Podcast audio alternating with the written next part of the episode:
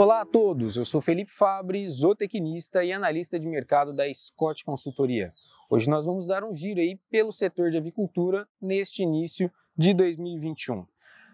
É, Para a produção aí, para o produtor de frango de corte, o início de 2021 seguiu a mesma toada do encerramento de 2020, com os preços negociados pelo animal terminado em R$ 4,30 o quilo, considerando aí a passa de São Paulo.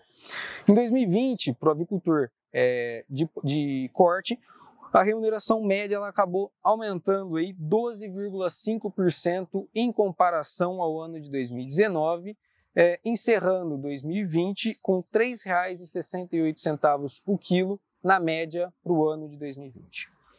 Já para o avicultor de postura, a entrada aí do ano de 2021 ela acabou sendo de pressão negativa nos preços, é, tanto no atacado quanto nas granjas. Nós observamos ali quedas é, desde os últimos dias de 2020 que seguiram nesses primeiros dias de 2021.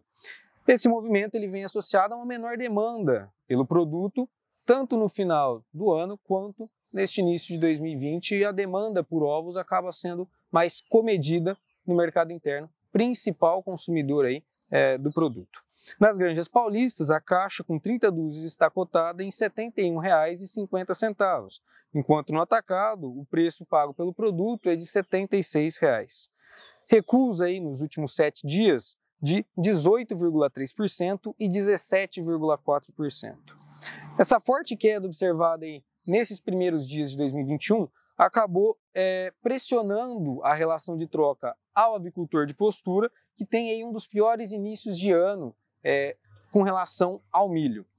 Na primeira semana de janeiro, o avicultor de postura devia abrir mão em, em média de 19,35 caixas com 30 dúzias de ovos para a compra de uma tonelada do insumo, é, uma retração de 41,5% no poder de compra em relação ao fechamento de dezembro.